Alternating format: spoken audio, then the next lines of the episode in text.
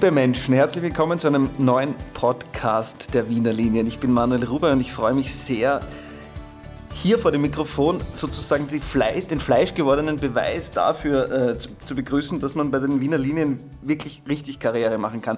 Äh, Diplom-Ingenieur Robert Gradwohl hat äh, ganz klein begonnen, kann man das so sagen? Und das man definitiv so sagen. Ja. Mittlerweile Herrscher über ein 500 Millionen Euro Projekt. Herzlich willkommen. Ähm, wie sind Sie zu den Wiener Linien gekommen und wie war ein bisschen der, wie war der Werdegang? Ja, das ist gerade auch von meiner Seite. Vielleicht zu meinem Werdegang ganz kurz. Das heißt, ich bin seit dem Jahr 1999 bei den Wiener Linien und habe hier wirklich als Lehrling in der Hauptwerkstätte begonnen. Eine sehr lehrreiche Zeit und habe dann im Bereich der Hauptwerkstätte, aber auch im Bereich der Abteilung Schienenfahrzeuge mehrere Stationen durchlaufen und bin dann noch berufsbegleitender Absolvierung von HTL und Studium im Bereich der Straßenbahn sesshaft geworden. Ein sehr interessantes Aufgabengebiet, was uns natürlich direkt zum Flexity führt. Nach einer Ausschreibung hat die Firma Bombardier sozusagen den Auftrag bekommen, einen umweltfreundlichen, energieeffizienten Prototypen zu liefern und äh, Städte wie Berlin, Marseille, Linz, Innsbruck und so weiter setzen bereits auf das Flexity-Modell. Ähm, und Ende 2017 wurden die ersten Fahrzeuge von Bombardier an die Wiener Linien übergeben. Ähm, wie bestellt man eigentlich eine BIM? Das ist ja ein riesiges Projekt in vielerlei Hinsicht. Wie geht man da heran? Wie geht man damit um? Also es ist definitiv ein sehr komplexer Prozess und ein sehr aufwendiger Prozess. Das heißt, zu Beginn steht auf jeden Fall einmal die Erhebung des Bedarfs. Das heißt, wie viele Fahrzeuge werden überhaupt gesamtheitlich benötigt und dem steht natürlich auch eine Finanzierung gegenüber. Das heißt, die finanziellen Mittel müssen entsprechend vorhanden sein. Um jetzt einmal generell in die Richtung zu kommen, was wird eigentlich benötigt, bedarf es natürlich einer wirklich intensiven Einbindung der betroffenen Bereiche. Das reicht einerseits von den Werkstätten, das geht hin bis zum Straßenbahnbetrieb oder auch Infrastruktur. Das heißt, in Kooperation, das heißt in Gemeinschaftsarbeit mit denen, wird wirklich ein Anforderungsprofil erstellt mhm. und mit diesem Anforderungsprofil unter Beachtung einer Markterkundung, das heißt, was bietet der Markt aktuell für Fahrzeugtechnik, welche Qualitäten, welche Features, wird dann wirklich ein Anforderungsprofil erstellt, welches in weiterer Folge für die Ausschreibung verwendet wird.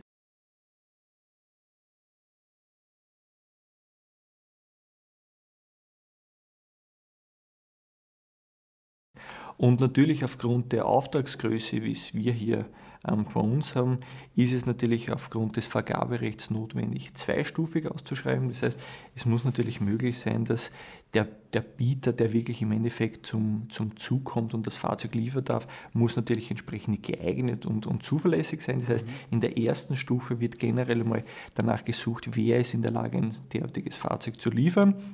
Und in der zweiten Stufe, das ist ganz klar vergaberechtlich gedeckt, wird dann mit den entsprechenden Bietern ein Verhandlungsverfahren geführt. Das heißt, die Bieter dürfen basierend auf unseren Anforderungsprofilen und unseren Vorschreibungen Bieterwünsche unterbreiten und diese werden in Abwägung von uns dann entsprechend bewertet und fließen dann in die Ausschreibung ein oder auch nicht. Mhm. Und basierend auf dem Letztangebot, das heißt, wenn der Bieter dann wirklich das Letztangebot unterbreitet, wo auch Preis und die mhm. entsprechenden Zustimmung zu unseren Forderungen abgegeben werden, wird dann von unserer Seite eine Bestellung ausgelöst und dann wird das Fahrzeug produziert.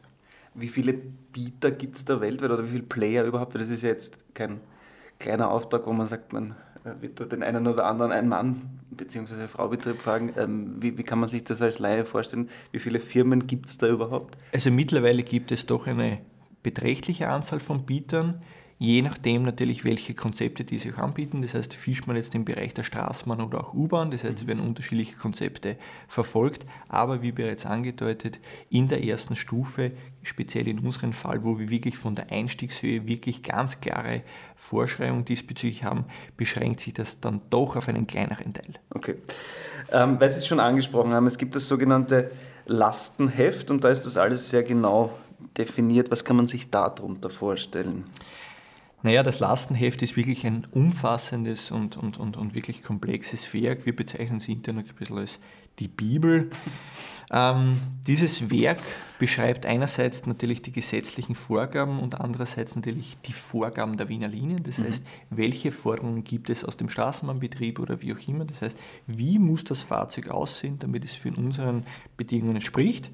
Und dieses Lastenheft wird wirklich Kapitel für Kapitel beschrieben und Beispiel hier, diese Kapitelbeschreibungen reichen von etwaigen Farbvorgaben im Innenraum oder im Außenbereich bis hin aber wirklich jetzt zu Beschreibungen der Bremsanlage. Das heißt, und mit diesem Lastenheft wird wirklich dann an die Biete herangetreten und ganz wichtig, und das ist wirklich einer der zentralen Punkte, das Lastenheft muss so formuliert sein, dass es einerseits unseren, unseren Anforderungen entspricht, andererseits aber den entsprechenden Wettbewerb zulässt und dementsprechend natürlich auf keinen Bieter in irgendeiner Form zugeschnitten ist. Die Straßenbahnen haben sich ja optisch und auch technisch sehr verändert in den letzten Jahren im Vergleich zu den sogenannten älteren Fahrzeugen wie E1, E2 oder ULF. Wie viel steckt davon noch im Flexity? Eine sehr spannende und auch immer wiederkehrende Frage. Also von den E1, E2 Fahrzeugen steckt nur mehr relativ wenig in dem, im Flexity. Hintergrund ist der, also die E1, E2 sind eher Hochflurfahrzeuge, die sind von der Konzeption her grundlegend unter, zu unterscheiden von den Niederflurfahrzeugen. Ich kann Ihnen hier ein Beispiel geben, die Bedienung, selbstverständlich haben wir die Bedienung des Flexitys an den Ulf angelehnt, um hier vielleicht ein bisschen den Bogen zu spannen, früher war es natürlich so, dass die alten Gleichstromfahrzeuge wirklich mit einem Fahrschalter, mit einer Kurbel betätigt wurden. Mittlerweile ist das absolut kein Thema mehr, das heißt der Fahrer sitzt komfortabel im Führerstand und fährt dort wirklich mit dem Joystick. Ich darf hier aber noch ein Beispiel geben. Die Bedienelemente beispielsweise, welche im ULF bereits äh, vorhanden waren, haben wir weitestgehend und von der Bedienerfreundlichkeit übernommen und haben hier wirklich versucht, das bestmöglich für den Fahrer auszulegen. Und untermauert vielleicht noch dadurch, die Fahrerschulung für den Flex die nimmt derzeit circa drei Tage in Anspruch, was nochmals darauf hindeutet, dass wirklich das relativ schnell erlernbar ist, wenn man bereits ein Bestandsfahrzeug kennt. Im Vergleich, wie lange hat das früher gedauert? Also man hat die Ausbildung für die Altfahrzeuge meistens in einer Grundschule enthalten gehabt. Das heißt, wenn der Fahrer die, die Fahrschule absolviert hat, war das Bereich ein Block, der gewissermaßen auch überlappend war. Aber jetzt sprechen hier wir wirklich von einer Typenschule und diese dauert drei Tage. Ich darf hier aber vielleicht noch ein Beispiel bringen. Auch dies, das Design haben wir versucht, wirklich ein bisschen in Anlehnung, aber doch modern zu gestalten. Und man wird auch dort zum Beispiel von der roten Farbe an der Außenseite wirklich einen gewissen Wiedererkennungswert erzielen. Mhm. Wie haben sich die Straßenbahnfahrzeuge allein in den letzten Jahrzehnten verändert? Also speziell im Bereich der Barrierefreiheit und Sicherheit haben wir sicherlich große Fortschritte erzielt. Darüber hinaus gibt es natürlich auch die Themen der Crash-Sicherheit. Das heißt, wir haben ganz andere Anforderungen als in der Vergangenheit.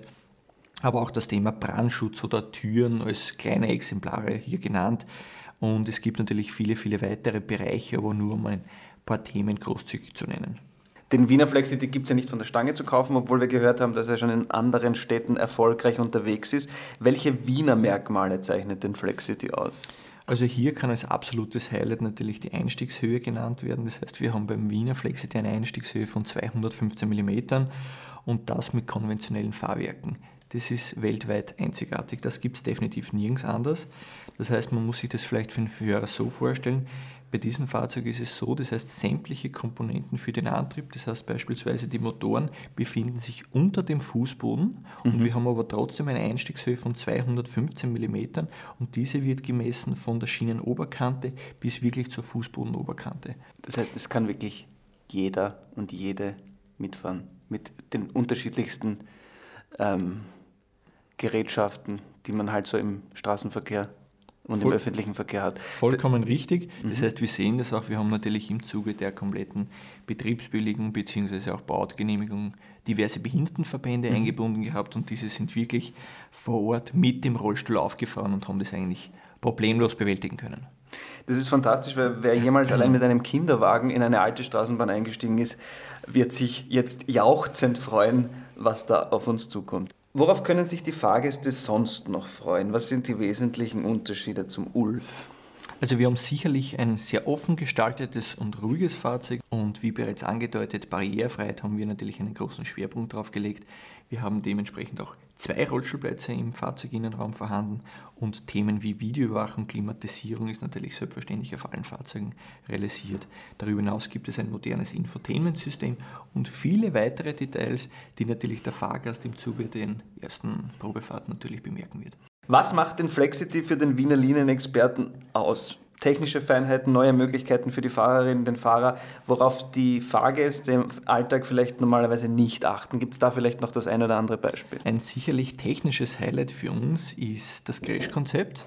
Das heißt, es wird zukünftig so sein, dass der Vorder- bzw. der Heckteil im Karambolfall relativ rasch getauscht werden kann. Vielleicht als Hintergrund, was meine ich damit?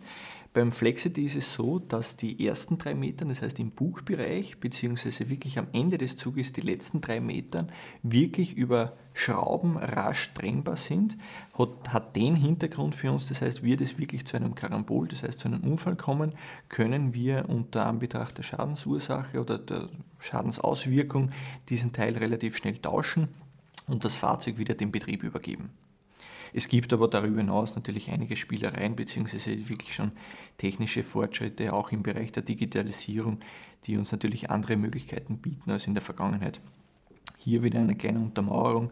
Es wird auch so sein, beim Auftreten etwaiger Störungen werden diese Störungen direkt aus dem Fahrzeug heraus in die Werkstätte bzw. zur Dispo übertragen und natürlich hierbei kann relativ rasch reagiert werden und das Fahrzeug entsprechend aus dem Betrieb genommen werden, um wirklich möglichst wenig Einschränkungen für den Fahrgast zu produzieren.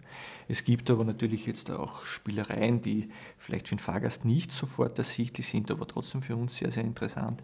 Es wird auch im Bereich des Fahrerplatzes Touch-Displays geben, das heißt mhm. nicht mehr nur konventionelle Bedienelemente, sondern wirklich auch Monitore, die dem Fahrer eine komplett andere Menüführung erlauben und darüber hinaus etwaige Zusatzfunktionen.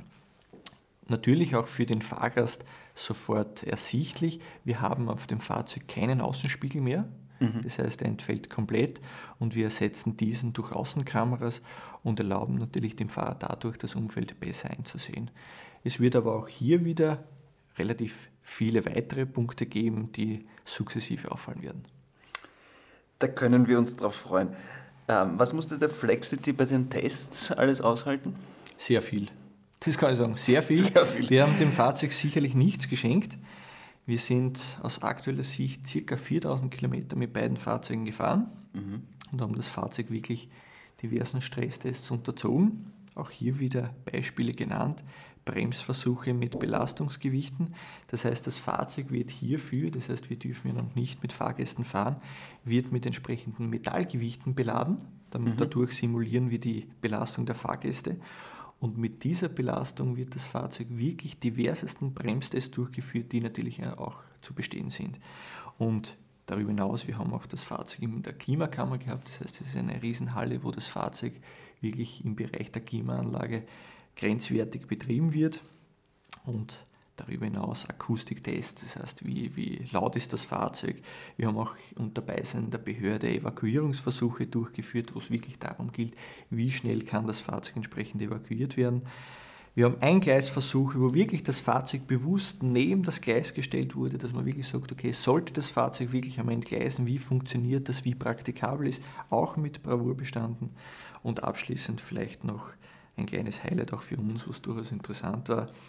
Wir haben Abschleppversuche unternommen. Das heißt, wir haben hier wirklich am steilsten Stück des Straßenbahnnetzes in Wien, das heißt, das ist über den Güpferling, haben wir einen Flexity herangezogen und einen Ulf und die Aufgabe bestand darin, der Flexity muss einen simuliert schadhaften Ulf über dieses steilste Stück ziehen. Ist natürlich für uns auch, das war eine Nacht- und Nebelaktion, wie man es so bezeichnen darf, sehr erfolgreich und auch für uns durchaus interessant. Gibt es von den BIM-Fahrerinnen und BIM-Fahrern schon Meinungen zum Fahrzeug?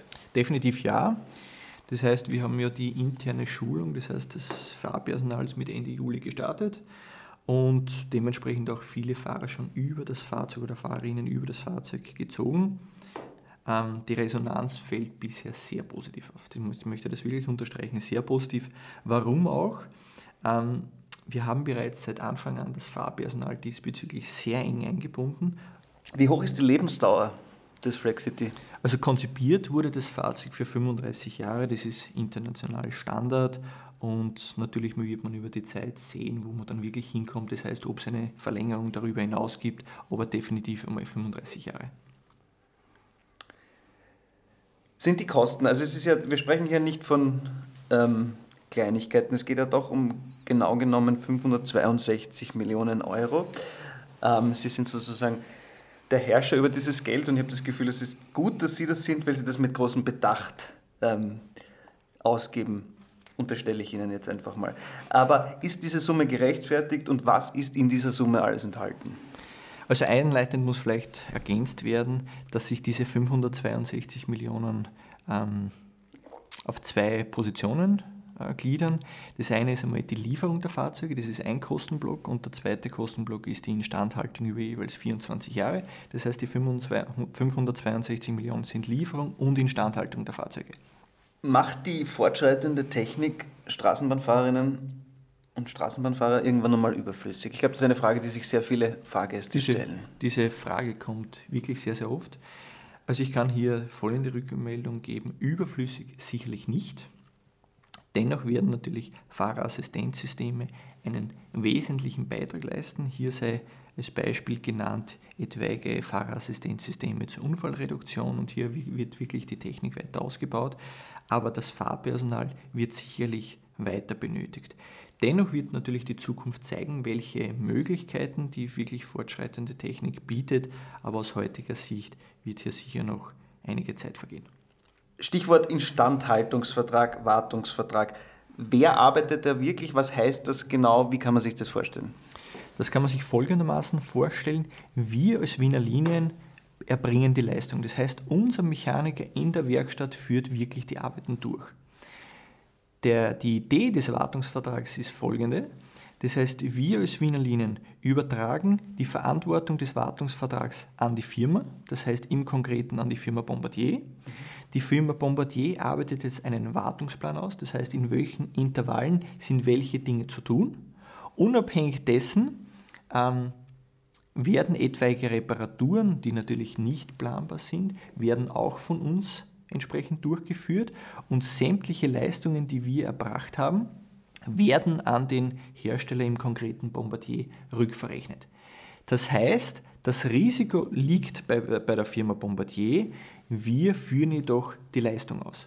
Und noch eine Untermauerung dieses Instandhaltungsvertrages oder was uns dadurch gelungen ist, wir haben bei der Auslieferung der Fahrzeuge natürlich bemerkt, dass dieser Instandhaltungsvertrag eine positive Wirkung auf die Qualität und auf die Ausführung der Fahrzeuge hat. Das heißt, die Fahrzeuge sind so konzipiert und so realisiert worden, dass die Arbeiten, etwaige Arbeiten rasch und relativ einfach durchgeführt werden können. Herr Diplom-Ingenieur Gradwohl, vielen Dank für Ihre Zeit. Dankeschön. Und Ihnen danke fürs Zuhören. Alles Liebe, bis zum nächsten Mal.